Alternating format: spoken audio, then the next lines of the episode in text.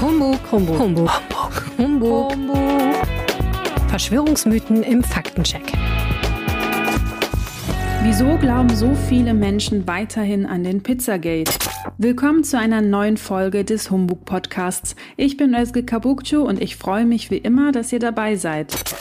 Als im Dezember 2016 ein bewaffneter Mann in eine Pizzeria in Washington stürmte und mehrere Schüsse abgab, hatte die Verschwörungstheorie um Hillary Clinton und die Demokraten ihren bisherigen Höhepunkt erreicht. Angeblich organisiert Hillary Clinton aus dem Keller einer Pizzeria einen internationalen pädophilen Ring. Obwohl Pizzagate seitdem mehrfach widerlegt werden konnte, ist es Jahre später weiterhin Gesprächsthema. Ich möchte wissen, was an dieser Theorie dran ist ist und spreche deshalb mit meinem Kollegen Sebastian Kahlenberg, der dazu recherchiert hat.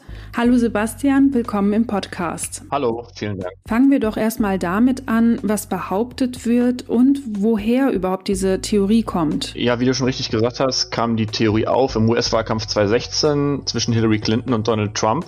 Im Mittelpunkt stand äh, Präsidentschaftskandidatin Hillary Clinton, die angeblich einen international agierenden pädophilen Ring leiten soll. Und als wäre das nicht schon verrückt genug, wurde das äh, der Zentrum dieses Rings, also quasi die Zentrale von wo aus alles gesteuert wird, in dem Keller einer Pizzeria in Washington DC liegen. Ausgangspunkt dieser Verschwörungstheorie waren die E-Mails, die damals auf WikiLeaks veröffentlicht wurden von John Podesta, dem damaligen Wahlkampfmanager von Hillary Clinton. Darin unter anderem eine Kommunikation mit James Alefantis, das ist der Besitzer dieser Pizzeria, die äh, Comet Ping Pong heißt, also mitten in Washington DC. Und die Anhänger dieser Verschwörungstheorie wollten in den Wörtern wie Pizza, Pasta oder Sauce, also Soße auf Englisch, äh, Wörter für Mädchen, kleine Jungs und Orgie erkannt haben. Also es sollte quasi eine geheime Kommunikation sein ähm, und die beiden hätten sich angeblich über dieses pädophile Netzwerk ausgetauscht mit diesen Wörtern und Formulierungen. Und wie stark verbreitet ist dieser ganze Humbug? Ja, 2016, also quasi zur Hochphase dieser Verschwörungstheorie, hat sich die, diese Theorie, also Pizzagate, sehr, sehr schnell verbreitet. Das ging über Reddit, über 4chan, also die Foren, aber auch über Twitter, also auch über die sozialen Medien und wurde da vor allem von Trump Anhängern, aber halt auch von computergesteuerten Bots immer wieder geteilt. Und das ging so weit, dass dann sogar Mitarbeiter aus dem Trump-Team, also zum Beispiel Michael G. Flynn, sich dieser Theorie angenommen haben. Also Michael G. Flynn, kurz zur Erinnerung, der war im Trump-Beratungsteam kurz nach der Wahl und war der Sohn oder ist der Sohn des damaligen kurzzeitigen äh, nationalen Sicherheitsberaters von äh, Donald Trump gewesen. Und der hat bei Twitter äh, gepostet, solange Pizzagate nicht als falsch erwiesen wurde, bleibt es eine Geschichte. Er wurde daraufhin aus dem Trump-Team entlassen lassen, immerhin. Aber in der Umfrage, die auch im Dezember 2016 durchgeführt wurde, konnte man sehen, wie weit diese Theorie verbreitet ist. 50 Prozent der Trump-Wähler haben daran geglaubt, dass an Pizzagate zumindest etwas dran sein könnte. Und wie du ja auch in der Einleitung sehr richtig gesagt hast, ist auch heute noch durchaus Thema. Also 2020 musste TikTok sogar, also die Videoplattform TikTok, sogar den Hashtag Pizzagate sperren, weil das da wieder aufgekommen ist. Robbie Williams hat das letztes Jahr in einem Interview auch noch mehr erwähnt, dass es immer noch keine Antworten auf diese Theorie gäbe und sie noch nicht widerlegt sei. Und auch in Deutschland haben wir mit Xavier Naidoo und dem Rapper Kollega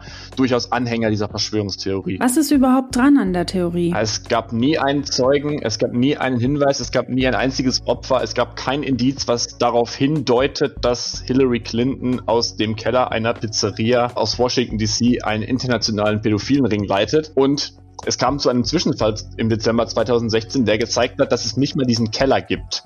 Es war ein bewaffneter Mann mit einem halbautomatischen Gewehr in diese Pizzeria in Washington DC gestürmt und wollte die vermeintlich dort eingesperrten Kinder aus dem Keller befreien, musste dann aber mit gezogener Waffe erkennen, dass diese Pizzeria nicht mal einen Keller hat. Also das sollte eigentlich ja schon der Beweis sein, dass diese Theorie an den Haaren herbeigezogen ist. Aber wie wir ja sehen und gerade erläutert haben, die Theorie besteht halt immer noch. Aber spätestens die Tatsache, dass es diesen Keller nicht gibt, hat Pizzagate eigentlich widerlegt. Du hast ja auch mit Experten gesprochen. Mit wem hast du gesprochen und was sagen die denn dazu? Ja, ich habe mit Maximilian Ria gesprochen, der ist Radiojournalist beim Deutschlandfunk und der war 2016 während der US-Wahl vor Ort in Washington. Und auch er sagt natürlich, dass die Theorie Wahnsinn ist, aber gleichzeitig auch sehr perfide, weil natürlich gibt es Fälle von sexualisierter Gewalt und natürlich gibt es auch Netzwerke, die dahinter stecken auf der Welt. Aber in dem Fall wurde auf Grundlage dieser Erkenntnis, dass es natürlich solche Netzwerke gibt, Sachen völlig aus dem Kontext gerissen. Also diese Mails, die bei Wikileaks veröffentlicht wurden, wo dann